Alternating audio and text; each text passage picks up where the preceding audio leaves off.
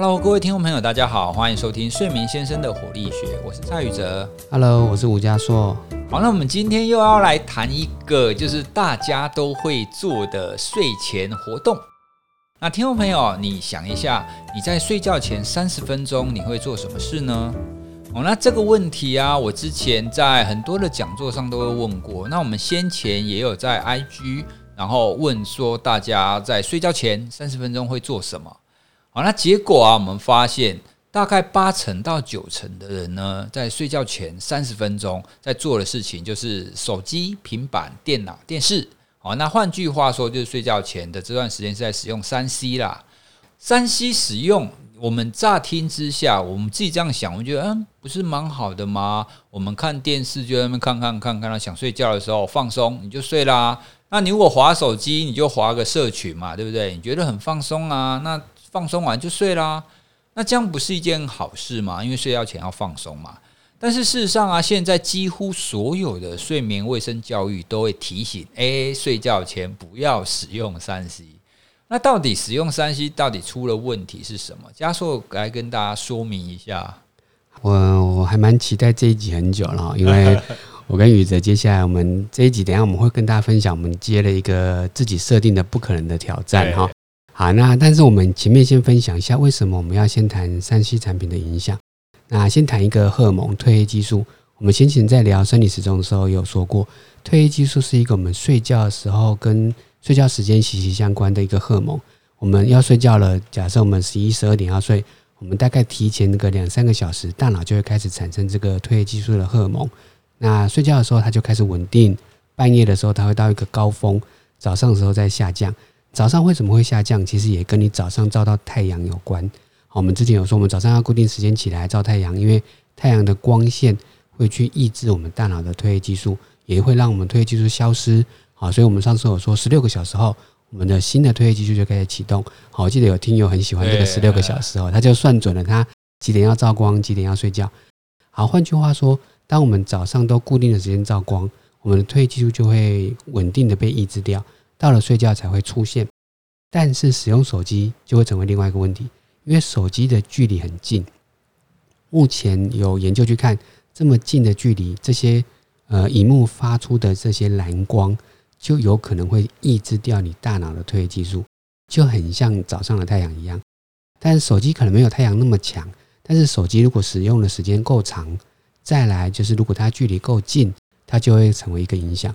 过去在二零一三年就已经有研究去看，如果睡前连续两个小时使用平板，或者是这些手机或者这些电脑的荧幕，导致你的褪黑激素就可以减弱百分之二十三。哇，但是它很多二十三大概就是大概五分之一或四分之一的睡意了嘛。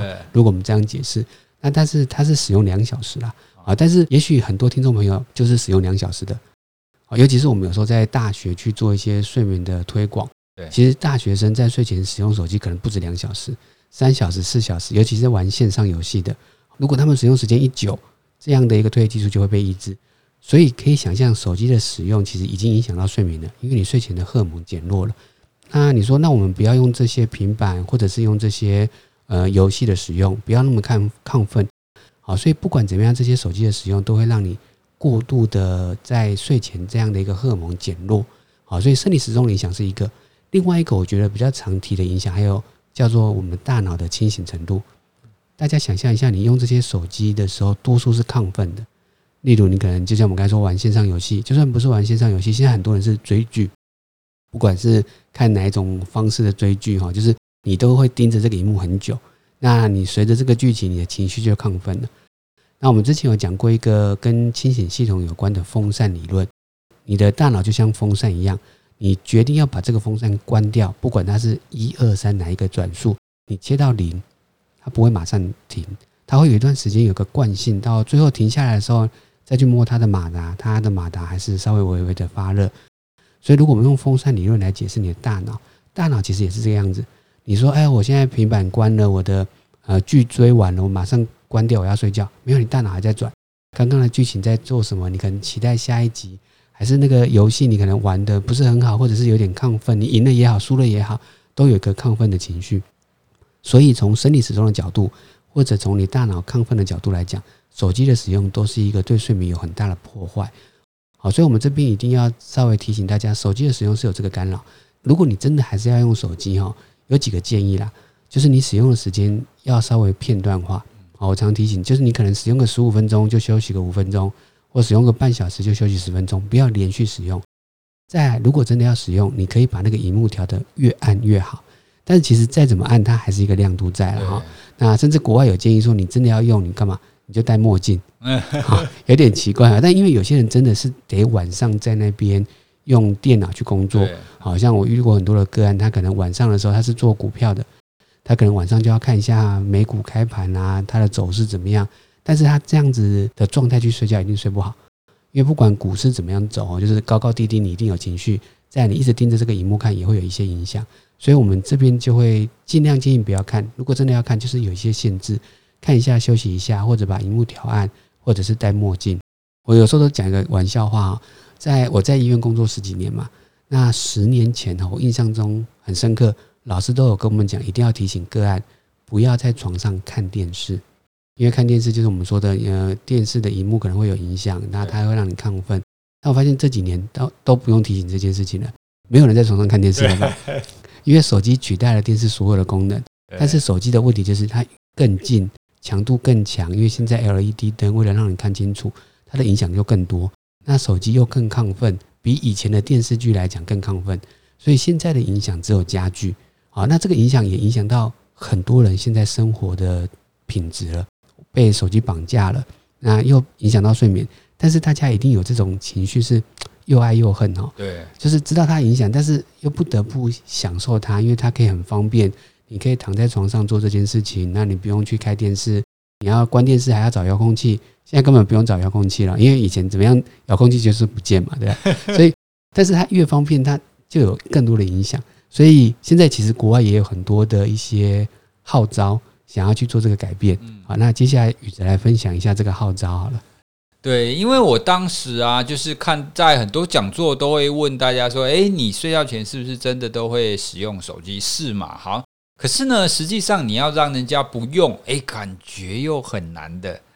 我我有有一天呢，我就在网络上看到一篇文章哦，他他其实是国外一个杂志的编辑哦，因为他也读到说，哎，手机会产生这些影响，所以他想要自己做实验，他想要知道说，好，那既然手机会有这种影响，虽然我现在没有感觉，但是我来试看看，我来试看看，如果我睡觉前都不用的话，那么。我的睡眠会变成什么样子呢？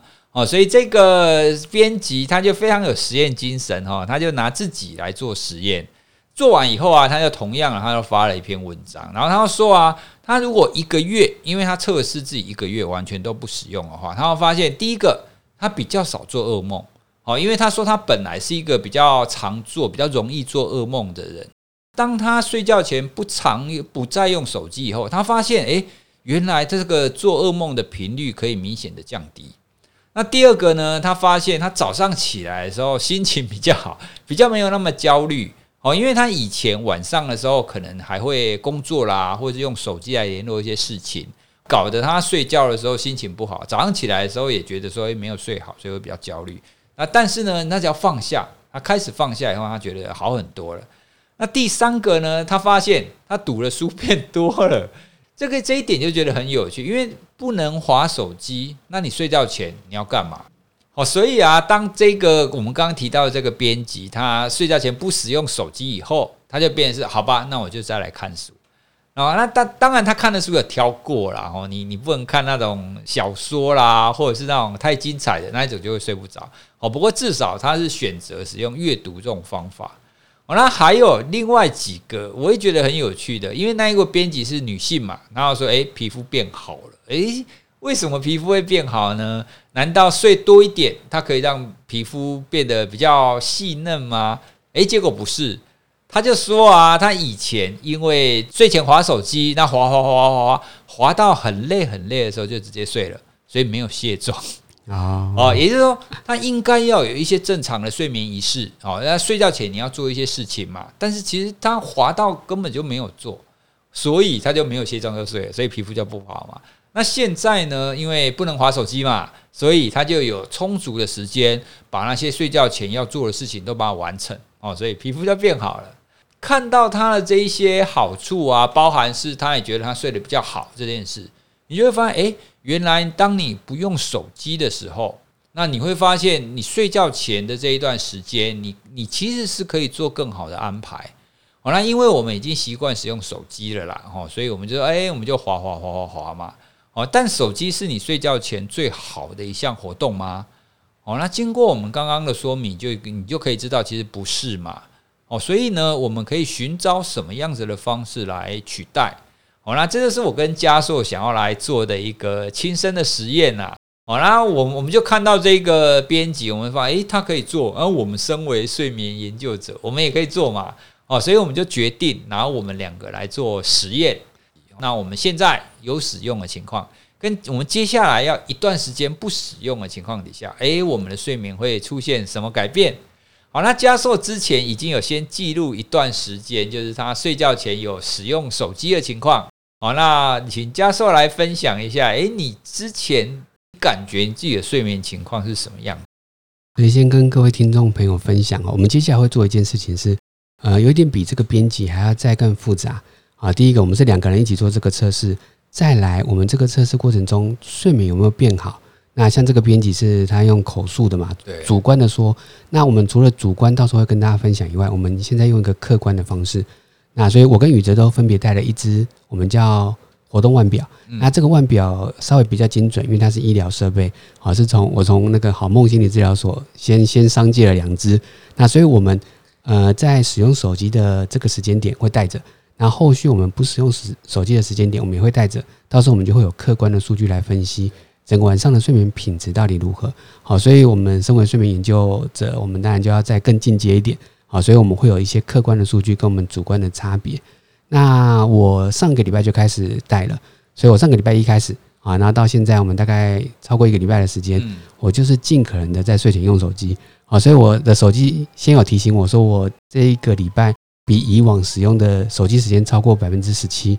好，所以有可能是因为我现在睡前就尽可能的用，我也先不要限制自己。我自己有觉得，然后整个晚上睡觉过程中，的确像这个编辑提到的，梦多了。就像我们前面有分享过的，不是真的梦多了哈，有可能是我醒来多，有可能是这个手机的使用。那我这个礼拜多数的时间就是我就多追剧。好，那我想说，因为我自己有一个心情 心理的准备是，完了我下一个礼拜开始，我们就睡前不能用手机了。好，现在把我可以看的就尽量看完。好，所以我使用手机的时间变多，那有可能是这些剧哈。我在想，我半夜过程中有点变得比较容易清醒，嗯，所以我就一直醒来，然后也一直发现我的梦。所以的确，这个礼拜我主观觉得梦多了哦。好，所以我觉得这是一个比较 比较大的差别。我们自己两个人测试的时间可能不太一样哦。我现在是一个礼拜先尽可能的就不改掉这个习惯，甚至使用手机我们就不限限不不不做太多的限制。接下来我会有两个礼拜到三个礼拜的时间。我就睡前完全不要用手机，对，至少三十分钟以上。也像这个编辑分享的，就是要做什么，我就会把书拿出来了。嗯，真的，以前在没有手机之前，睡前阅读其实是蛮享受的，而且是蛮享受的时间。所以我在呃开始这个实验之前，我就去先去我的书房看有哪些书没有看，结果真的有点不好意思，书好多没有看。我相信现在这是现代人的问题，我就觉得哎，这个书我觉得很棒，买来要看。结果发现哦，好像这一两年可能也当爸爸哈，就是买了很多书，结果都放在那没有看。我就想说啊，接下来这两个礼拜应该有时间，我们就可以在睡前至少每个晚上三十分钟看一些书，我觉得应该是蛮有趣的。所以我还蛮期待这个结果哈。呃，分享一下也蛮有趣。我看那些书，发现呃这一两年看的童书可能远大于自己想要看的书 啊，所以希望接下来这两个礼拜有时间可以好好看一些想看的书。那所以我觉得做了几个准备了哈，我相信我们两个。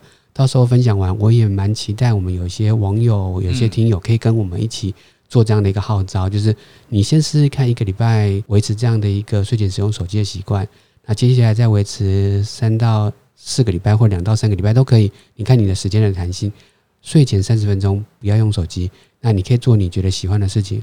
那如果你没有兴趣看书，也许你可以做一些放松的行为，嗯，听一个音乐也好，或者是花点时间做一些。呃，芳香疗法，甚至做一些我们之前分享的这些放松的引导，也可以。到时候如果大家都有做，也许可以跟我们分享一下。想说有没有可能形成一股风气哈？因为我觉得现在大家都被手机绑架了。那我自己也有点好奇，因为我现在应该是今天开始我就要开始不要用手机了。对，哦，不知道撑不撑得过去哈。所以你更应该要记录下来，就是你到底怎么样，就是戒断，让让让你这几天你怎么样，就是不要再使用它哦。因为我我我我觉得你要叫大家不要使用，其实你用讲的其实很简单啊。那真正它当中困难的点，我们还是要自己体验过才知道。对，所以就像我我跟嘉硕刚刚所说的。我希望听众朋友，希望各位你也可以，如果你睡觉前你一直有划手机的习惯的话，那我们就用这一次，我们真的来体验看看吧。我们真的来看看说，哎，好，那当你不划手机之后，你会有什么样子的方法来应应？那你会产生什么样子的变化？好，那我们把它记录下来。所以欢迎各位听众朋友可以跟我们一起来试看看。那如果你在记录过程，你有什么想法，或者是你希望我们可以提供什么建议，或者是提供一些睡眠日志啊，可以给你做记录的话，我们也可以传那个睡眠日志的档案，这样就可以跟我们类似哈。你可以知道你就是有使用手机跟没有使用手机前后之间的变化。诶，我觉得宇哲这样讲倒是蛮重要的，就是。我怎么启动这件事情？我觉得其实公开是一个很重要。对，可是我我我我要做这个测试的时候，我家里的人都知道我带的这个腕表。那我现在是放心使用手机的阶段，跟我接下来要开始不用使用手机。那像我们现在也在节目讲出来了嘛，所以它成为一个不得不走。所以我觉得有时候对这是个承诺，就像宇哲之前分享那个要。万步走的这这这个计划，其实当你讲出来以后，你好像就得往这个方向走。所以我在想，如果这样的方法可行，也许也可以请各位听友，如果你真的想做，也许你可以给一些承诺，在你的 IG 或脸书分享这个状态，甚至就像刚才宇哲说的，如果你们需要一些睡睡眠记录，我在想有三个方式哈。呃，第一个大家可以用一些睡眠日记的方式，那可以私讯跟我们要。在你也可以用你现在手边有的穿戴式装置，对，虽然它可能没有像我们现在戴的这个医疗设备这么精准，但它应该可以提供一些参考价值。是，对。那也许我们到时候邀请他来做一些分享，搞不好我们可以有更多元的一些内容。也也许有些人是不同的形态，例如有些人本来可能就像我们说，他睡前都有一些固定的工作要做，那在他现在把这个工作时间做切换，像我我说的，我之前有些个案睡前要研究股票，嗯，那后来他的协议是。那他还是可以早上来看，他就提早醒来，大概半小时一小时。对，因为他要跟客户讨论，其实也不需要从一开始开盘他就追，他可以在早上起来的时候去想，他的睡眠就好很多。嗯，所以也许有些听友也有不同的模式，我们也可以用一些比较客观的记录帮忙做一些分析。对，所以欢迎各位听众朋友一起来参加我们这样子的一个体验活动。哦，那这样子你就可以不知不觉的当中，就是改掉就是睡觉前划手机这个习惯。那你也可以解决你自己的睡眠问题，甚至让你自己睡得更好。哦，好，那我们今天的节目就到这边了哈。主要是跟大家分享关于睡前使用三 C 这件事情，那也跟大家分享我们要做这样子的体验活动。好，那希望今天的内容可以让大家对使用三 C 跟睡眠的影响啊，到到底会有什么样子负面的影响？那也希望这些都对各位睡眠有一些好的、有一些正面的影响。好，那我们就谈到这边喽，拜拜，拜拜。